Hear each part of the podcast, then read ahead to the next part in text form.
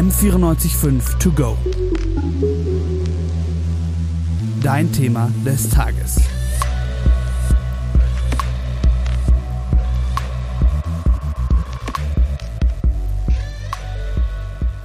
Es war Anfang September, als eigentlich eine recht krasse Schlagzeile ähm, die Runde gemacht hat. Die lautete so.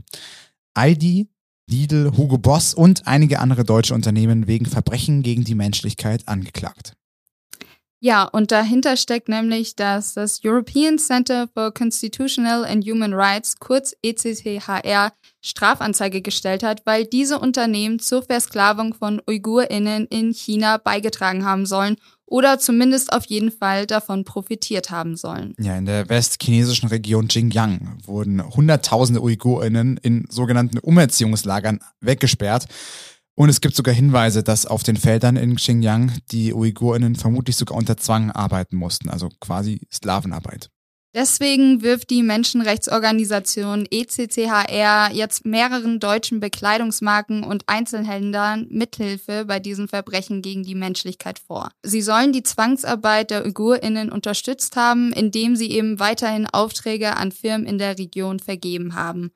Ob diese Anzeige Aussicht auf Erfolg hat, ist bisher aber noch unklar. Ja, und da stellt sich natürlich die Frage, wie weit geht die ethische Verpflichtung von Unternehmen und wie weit sollte sie eigentlich gehen? Ich bin Annalena Wutter. Und ich bin Sebastian Bergsteiner. Und wir haben uns das einmal genauer angesehen und mit ExpertInnen gesprochen. Hier bei M495 To Go. Ja, und leider gibt es ja nicht nur in China menschenunwürdige Arbeitsbedingungen. Es ist ja fast schon wie ein offenes Geheimnis, dass für Sachen wie Kakao, Schmuck, Kleidung, Handys und weiteres Menschen unter menschenrechtswidrigen Umständen arbeiten müssen. Genau um dieses Problem zu lösen, gibt es jetzt eine gesetzliche Regelung und zwar seit dem Juni 2021, da wurde die im Bundestag beschlossen, nämlich das neue Lieferkettengesetz. Und was dieses Gesetz beinhaltet, das erzählt Johannes Heg, er ist Sprecher der Initiative Lieferkettengesetz. Damit ändert sich für Unternehmen jetzt erstmal eine ganze Menge. Das gilt ab dem nächsten Jahr für äh, Unternehmen ab 3000 Mitarbeitenden dann ab 2024 für Unternehmen äh, mit 1000 Mitarbeitenden. Und diese Unternehmen müssen sich jetzt anschauen, gibt es in meinen Lieferketten Risiken für Menschenrechtsverletzungen, Risiken für Umweltschäden, auf die ich als Unternehmen Einfluss habe.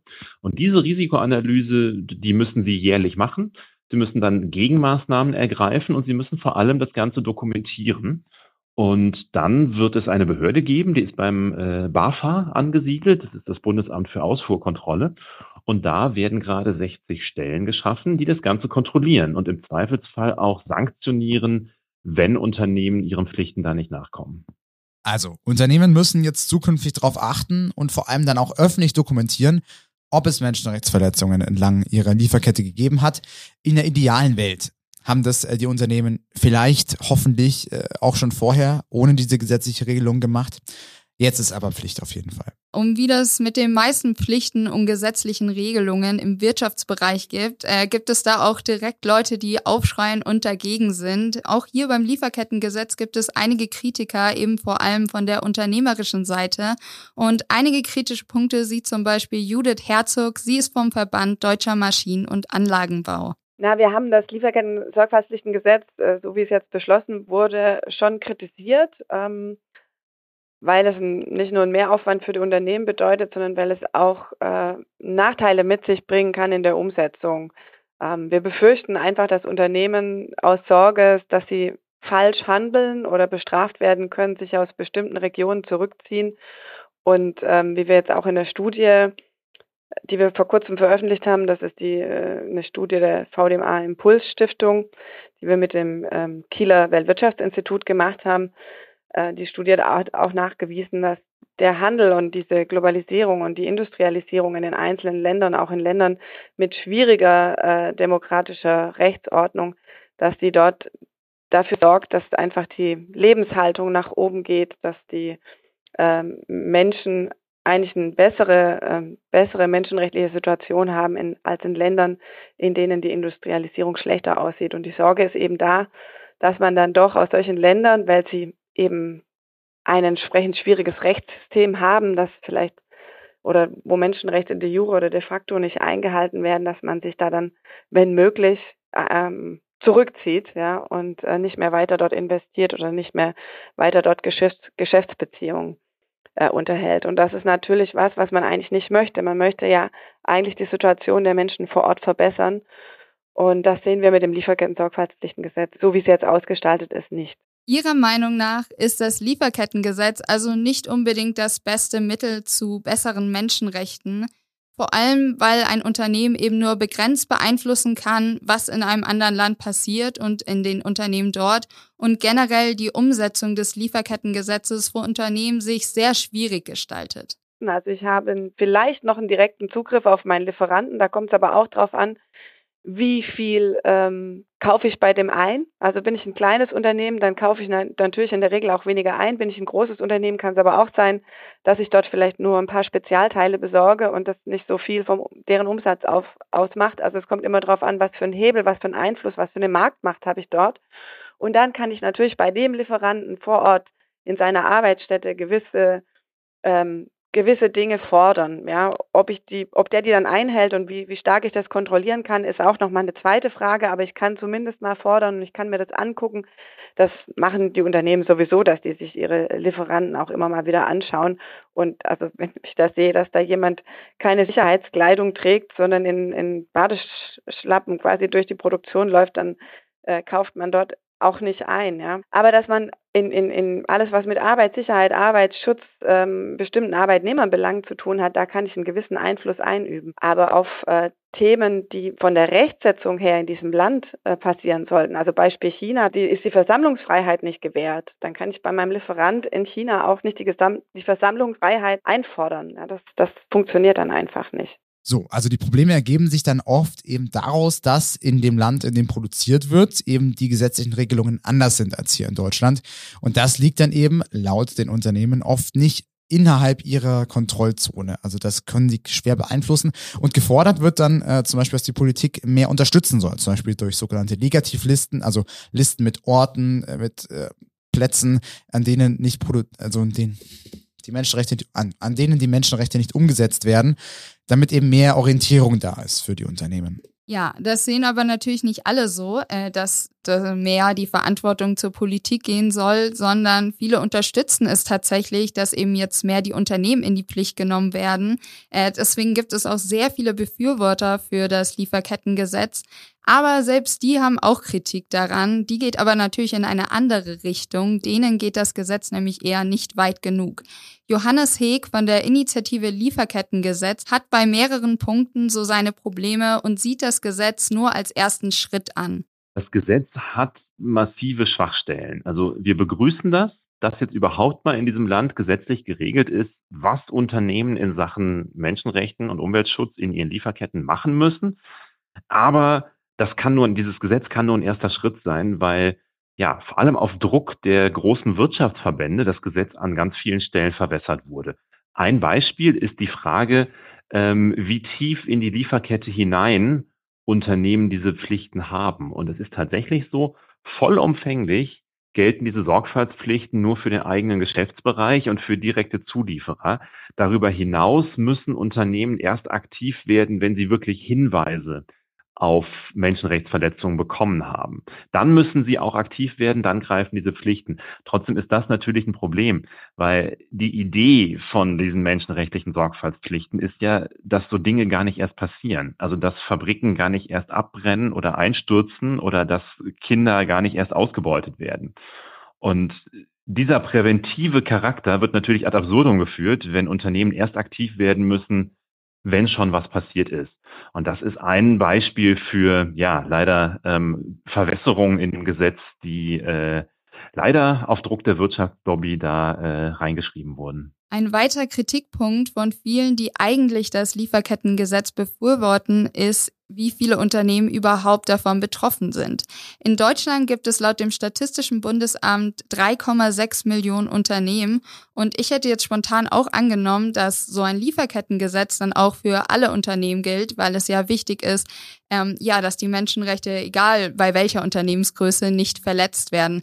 Tatsächlich ist es aber anscheinend nicht so. Das sind nach unserem Kenntnisstand sind es dann äh, ab 2024 über 4000 äh, Unternehmen, also schon eine ganze Menge. aber natürlich nur ein Bruchteil von den in Deutschland tätigen äh, Unternehmen. Und das ist ein weiterer Punkt, den wir stark kritisieren. Ähm, das Gesetz äh, gilt für viel zu wenig Unternehmen. Denn also die Frage, ob ich in meinen Geschäften Auswirkungen äh, auf die Menschenrechte habe, das ist nicht abhängig von meiner Unternehmensgröße. Also man, man denke an Branchen wie äh, Schmuck beispielsweise, Juweliere, also auch, äh, ne, ist ja ein ganz äh, äh, auch ein ganz eindrückliches Beispiel, so unter welchen Bedingungen Diamanten beispielsweise gefördert werden. Da, da habe ich auch als kleineres Unternehmen, da brauche ich keine 3000 Mitarbeitenden, um menschenrechtskritische Lieferketten zu haben. Und deswegen hätten wir uns äh, gewünscht, dass äh, zumindest alle großen Unternehmen von dem Gesetz erfasst sind. Groß gilt ein Unternehmen in Deutschland laut dem BGB ab 250 Mitarbeitenden. Ähm, das wäre eine ganz andere Geschichte gewesen, wenn diese Unternehmen alle darunter gefallen wären. Aber wie gesagt, die Gegenseite, der Gegenseite ist es wirklich gelungen, da einige Schwachstellen in das Gesetz hinein zu verhandeln. Weitere Schwachstellen sind genau diese ein, also die eingeschränkten Sorgfaltspflichten. Das Gesetz gilt für zu wenig Unternehmen, haben wir jetzt auch gerade angesprochen. Das Gesetz deckt auch Umweltaspekte zu wenig ab. Und ein ganz großes Problem aus unserer Sicht ist, dass es den äh, den Zugang zu deutschen Gerichten für die Betroffenen nicht erleichtert. Also auch mit dem Lieferkettengesetz haben Betroffene von Menschenrechtsverletzungen eigentlich keine Chance, äh, vor deutschen Gerichten äh, Schadensersatzzahlungen äh, einzufordern. Klar, auf dem Papier ist natürlich jeder und jede gegen menschenunwürdige Umstände. Es gibt bloß den Streitpunkt, wie tief soll denn die Verantwortung der Unternehmen gehen? Ähm, die UnternehmerInnen sagen natürlich, äh, die geht in dem Fall viel zu weit, auch in dem Gesetz.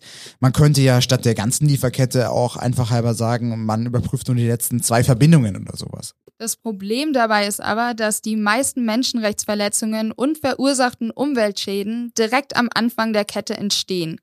Das Lieferkettengesetz ist also nur effektiv, wenn wirklich alle Zulieferer davon äh, betroffen sind und nicht nur der direkte Zulieferer. Es ist tatsächlich so, dass die schwersten Menschenrechtsverletzungen und die größten Umweltzerstörungen am Beginn der Lieferketten äh, stattfinden. Deswegen haben wir immer gesagt, so ein Lieferkettengesetz muss ohne Einschränkungen entlang der ganzen Lieferkette gelten. Andererseits für die Unternehmen ist es gerade am Anfang der Lieferkette, also vor allem in anderen Ländern, so, dass sie nicht die große Wirkungsmacht haben. Also, dass es schwer einzusehen ist, was für Arbeitsumstände da genau herrschen. Gerade wenn es da um den Zulieferer vom Zulieferer vom Zulieferer geht, dann ist einfach sehr, sehr undurchsichtig, wie das Ganze funktioniert. Man könnte also sagen, der Gedanke des Gesetzes ist super und wichtig, ähm, wie sich das dann genau umsetzen lässt, das ist ähm, die Frage. Ja, das ist echt die Frage und man sieht, es gibt so ein Hin und Her. Und ähm, ja, wir haben ja jetzt schon von Johannes Heg von der Initiative Lieferkettengesetz einiges gehört. Und sein größtes Problem äh, mit dem Gesetz, so wie es jetzt ist, dass es eben seiner Meinung nach durch Lobbyarbeit verbessert wurde. Judith Herzog hat dem aber was entgegenzusetzen. Es wurde ja von beiden Seiten lobbyiert. Also ich, und ich finde eigentlich, dass die äh, Zivilgesellschaft recht erfolgreich lobbyiert hat. Ich meine, wir haben jetzt ein Gesetz und ähm, damit, damit müssen wir leben und es ist auch manchmal ganz gut, ein Gesetz zu haben, was bestimmte Dinge regelt. Aber ähm, es muss eben auch machbar sein. Und wenn es an der Realwirtschaft scheitert oder klar ist, dass, dass ich damit eigentlich meine Ziele nicht erreiche, im Gegenteil, die, die Ziele vielleicht sogar verfehle und nur mehr Aufwand und Bürokratie schaffe, und das ist die Befürchtung, die wir eben im Moment haben, dann ist es eben kein sinnvolles Gesetz.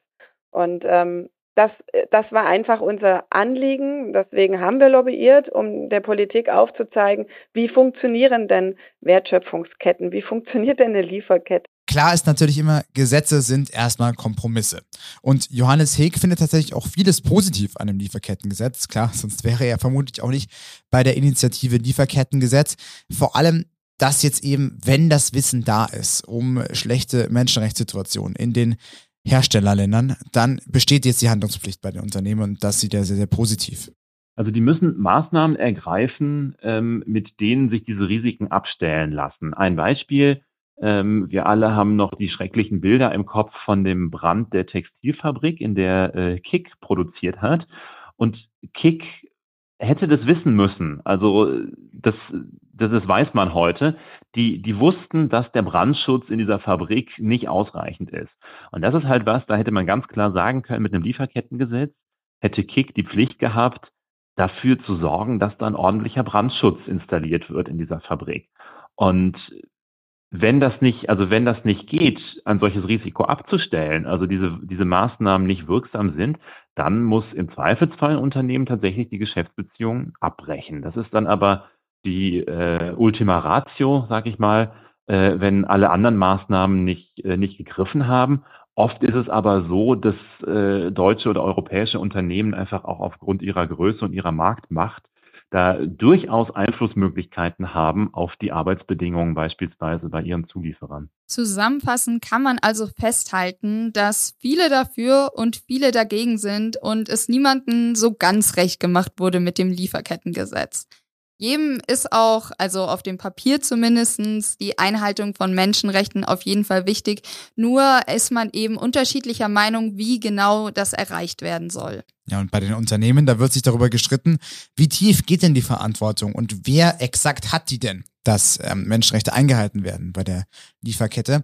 Ganz Abgesehen vom Lieferkettengesetz gilt natürlich generell die Frage, ob Unternehmen überhaupt eine ethische Verantwortung oder Verpflichtung haben und aktiv dafür sorgen müssen, dass die eingehalten werden. Das ist auch eine eigene Frage für sich. Genau. Und Eva Maria Reinwald, sie ist beim Südwind-Institut Fachpromotorin für globale Wirtschaft und Menschenrechte, sagt dazu Folgendes. Wir leben in einer globalisierten Weltwirtschaft, in der Unternehmen natürlich davon profitieren, dass sie in Ländern produzieren lassen, ähm, in denen auch die Produktionskosten geringer sind und äh, indem wir eine Verfügbarkeit haben von Rohstoffen aus aller Welt, äh, in denen wir Produkte aus aller Welt äh, konsumieren dürfen.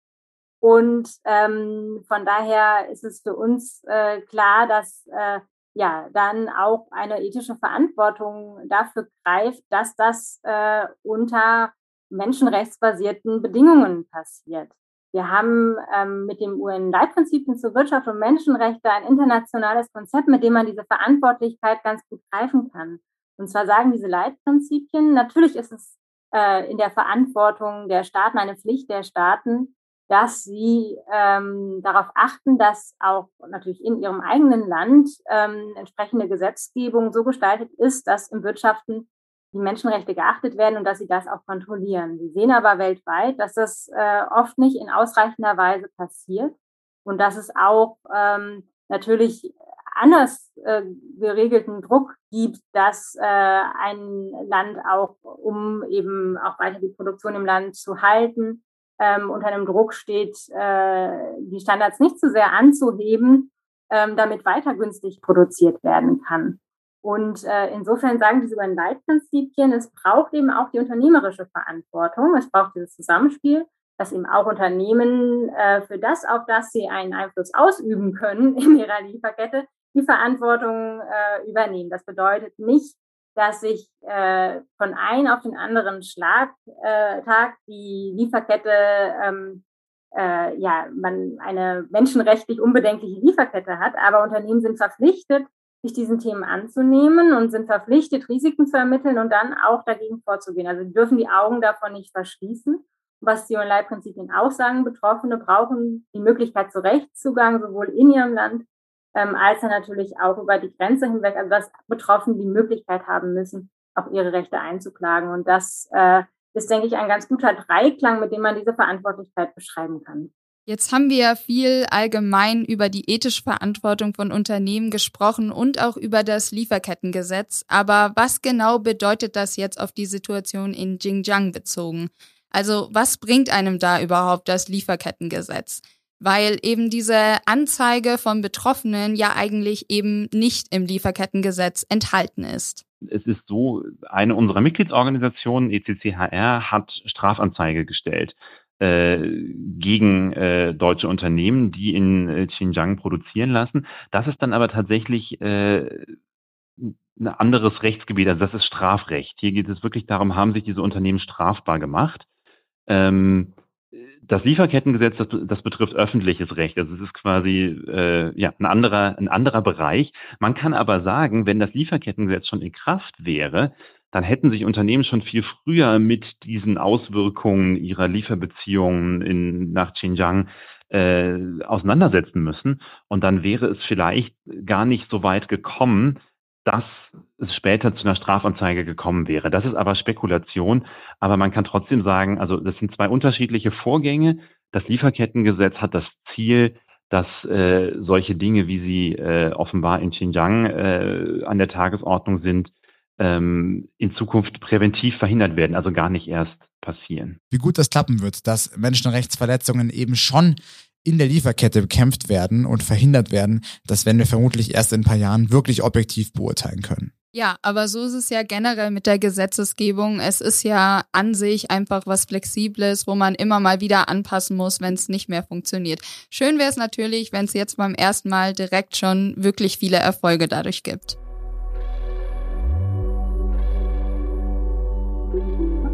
M945 to go.